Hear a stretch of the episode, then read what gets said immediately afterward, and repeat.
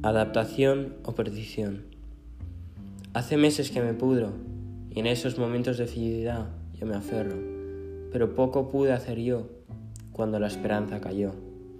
Y paso largo tiempo preguntándome, ¿cómo es que esto no me consume? ¿Cómo está esto afectándome? Y paso largo tiempo reflexionando y diciéndome que ya me iré adaptando y que la situación ya se irá ablandando y paso largo tiempo intentando aceptarla, pero lo que fue una vez un problema ahora se ha convertido en una batalla, así que tengo que recurrir a mi propia autoestima.